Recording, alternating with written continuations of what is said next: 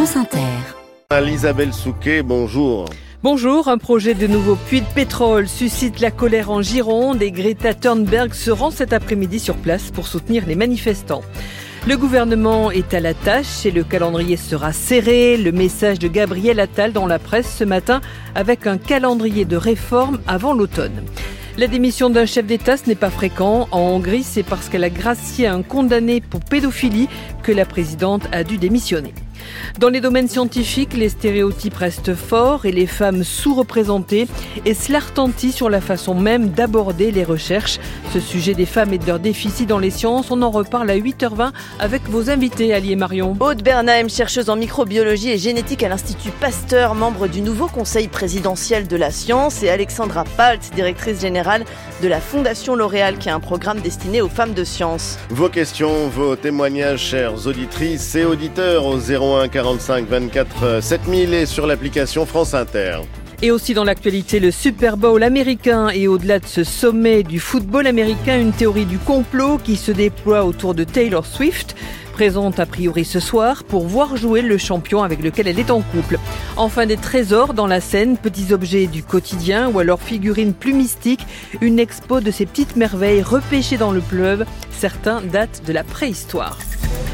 France Inter. On le sait peu, mais la Gironde, c'est un peu le Texas de la France, avec une production de 1500 barils de pétrole par jour sur le site de la Teste de Bûche, près du bassin d'Arcachon. La compagnie canadienne Vermilion Énergie, prévoit l'extension de ces forages dans la zone avec la construction de huit nouveaux puits. La préfecture de Gironde doit dire dans les semaines qui viennent si elle autorise ou non le projet, mais en attendant, les opposants font pression, ils dénoncent une aberration écologique et une contradiction par rapport à la lutte contre le réchauffement climatique. Ils doivent recevoir le soutien de la militante écologique Greta Thunberg qui manifestait déjà hier dans le Tarn contre le projet de l'autoroute A69. Sandy Dauphin. La compagnie canadienne a 50 puis elle veut en ouvrir 8 de plus sur sa concession exploitée depuis les années 60 et pour une dizaine d'années encore. La commissaire de l'enquête publique a rendu un avis favorable, mais pour les opposants, un projet pétrolier, aussi modeste soit-il, c'est incompatible avec les engagements de la France de sortir des énergies fossiles, première responsable du réchauffement climatique.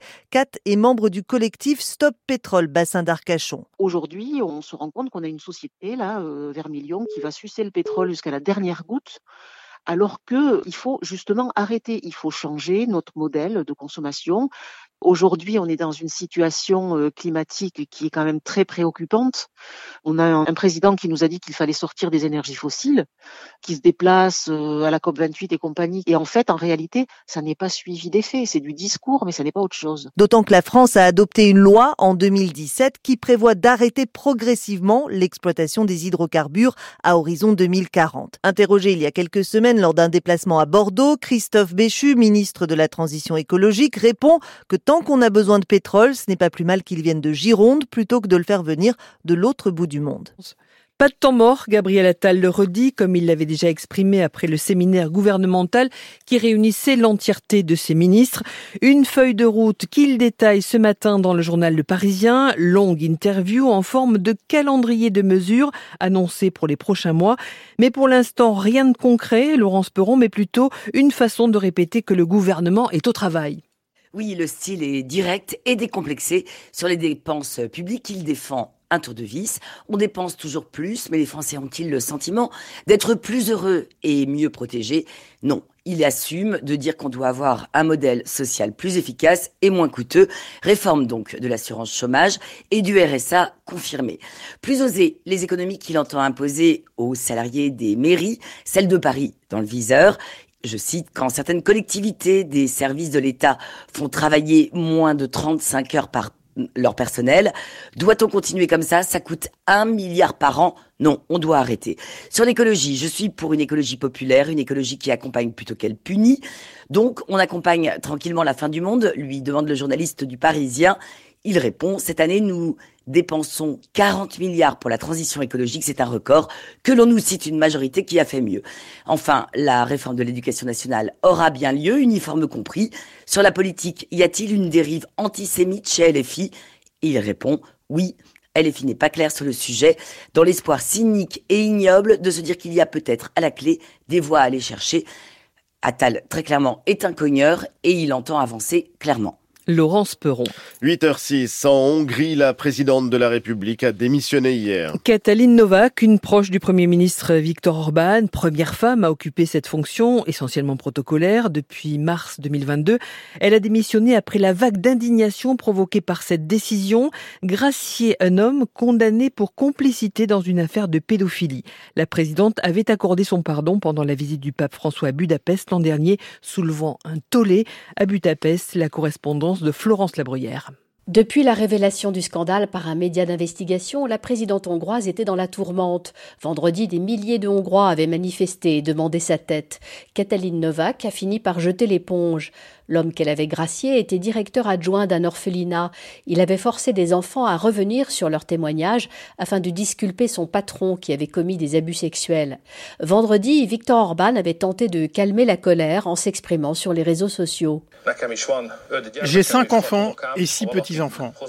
Et si quelqu'un leur faisait du mal, ma première pensée serait que le criminel doit être taillé en pièces. J'ai proposé de modifier la Constitution pour qu'à l'avenir, un pédophile qui a été condamné ne puisse pas être gracié. Il est temps de régler cette question. L'affaire est embarrassante pour Viktor Orban, car la clé de voûte de sa politique ultra-conservatrice, c'est la protection des enfants. Son gouvernement a renforcé les sanctions contre la pédocriminalité. La grâce accordée à un complice d'abus sexuels sur des enfants fait donc tâche. Le scandale a entraîné la démission d'une autre proche de Viktor Orban, la députée Judith Varga. C'est elle qui, en tant que ministre de la Justice, avait avalisé la grâce présidentielle l'an dernier. Florence Labruyère. Où sont les femmes de science alors qu'on célèbre ce dimanche les femmes et filles de science Les statistiques montrent que les progrès vers la parité sont vraiment faibles. Dans le monde, seulement un tiers des scientifiques sont des femmes et au plus haut niveau de responsabilité, le chiffre tombe à 12%. L'UNESCO vient de lancer un plan d'action avec trois recommandations. Travailler sur les stéréotypes, trouver des stratégies innovantes pour inciter les filles à faire des études de sciences et soutenir la carrière des chercheuses. Parce que c'est tant que la parité ne sera pas atteinte, la société pâtira d'une approche trop genrée des sciences. Sophie Becherel.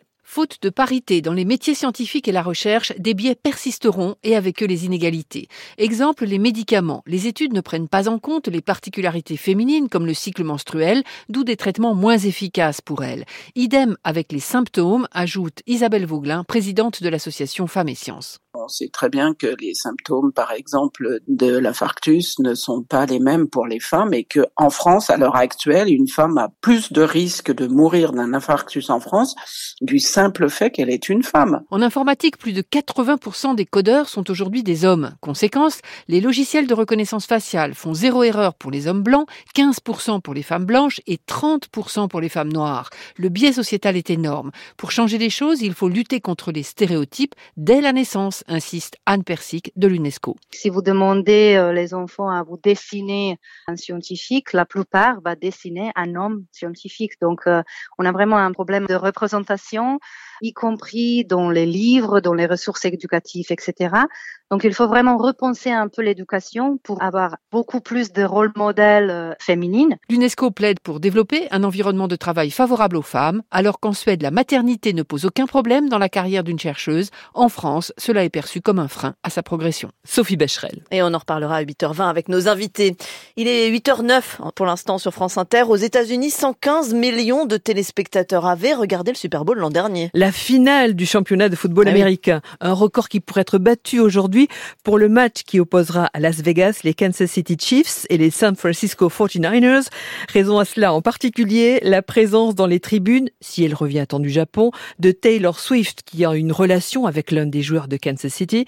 Une idylle qui a fait naître les théories du complot les plus farfelues venues de l'extrême droite, souvent politiques et qui culmine avec la grande finale de ce soir. Notre correspondant à New York, Loïc Gloury. Have you ever wondered why or how she blew up like this? Comment et pourquoi Taylor Swift est-elle devenue la superstar que l'on connaît? C'est Jesse Waters, l'un des animateurs de Fox News, qui pose la question et y répond dans la foulée. Il y a quatre ans, lors d'une conférence, l'unité des opérations psychologiques du Pentagone a évoqué l'idée de l'utiliser comme ressource. Taylor Swift téléguidée par le Pentagone, son couple avec Travis Kelsey, une construction artificielle commentée sur les plateaux télé. Certains à l'extrême droite assurent que le couple fait partie d'un complot pour garantir la victoire à Joe Biden. Et en effet, l'influenceur pro-Trump Mike Crispy l'assure, le Super Bowl est truqué et Taylor Swift appellera à la mi-temps à soutenir Joe Biden. Des théories fumeuses qui démontrent surtout la crainte d'une partie de la droite face à l'influence énorme dont dispose la chanteuse, elle qui en 2020 avait appelé à voter pour le président actuel. L'an dernier, un message à ses abonnés avait poussé jusqu'à 35 000 personnes à s'inscrire sur les listes électorales dans un pays où quelques dizaines de milliers de voix font parfois la différence. New York, le éclourie France Inter. Retour à Paris. Pour les Parisiens, c'est un élément fort du paysage. La Seine n'est pourtant qu'un fleuve, mais elle est le témoin de l'histoire de la capitale et de ses riverains. On trouve au fond de l'eau un véritable bric-à-brac d'objets qui sont aujourd'hui exposés à la crypte de Notre-Dame. Et de la préhistoire à nos jours, ces objets attestent de rites et de croyances autour du fleuve. Visite guidée avec Clara Vincent. Silex taillé, céramique, armes, en tout une centaine d'objets exposés autour des premiers vestiges de l'île de la Cité. C'est un petit peu un bric-à-brac, donc il y a euh, des cuillères, euh, des dés à coudre, des robinets, des clés. À travers ces objets, Sylvie Robin, commissaire de l'exposition, a cherché à rendre compte des interactions entre les populations riveraines et la Seine, et ce depuis la préhistoire jusqu'à aujourd'hui. Une histoire des aménagements du fleuve. On peut dire qu'il y a la Seine qui est non domestiquée, qui va de la préhistoire jusqu'au Moyen Âge peut-être. Après, à partir du Moyen Âge, on va commencer à exploiter la navigation. On va construire les premiers pontons qui vont servir euh, pour le commerce. En plus des objets issus de fouilles archéologiques, l'exposition présente aussi des trouvailles fortuites. L'objet trouvé hors contexte, donc c'est-à-dire au milieu de l'eau. En fait, on ne sait pas ni son auteur, de quand il date. Moi, je veux faire un peu rêver avec des objets qui racontent des histoires, de ce côté un peu magique du rapport entre euh, celui qui habite au bord de l'eau et l'eau. C'est le cas de ces petits chevaliers de plomb datant du XVIIe voire du XIVe siècle. Qui sont interprétés aujourd'hui comme des petites statuettes qui auraient été offertes à la Seine en ex voto par des chevaliers au moment de partir en croisade. Beaucoup d'autres objets ont aussi été jetés dans la Seine au pied de la cathédrale car l'eau y était perçue comme plus sainte qu'ailleurs. Clara Vincent. 8h13 sur France Inter, le journal des sports.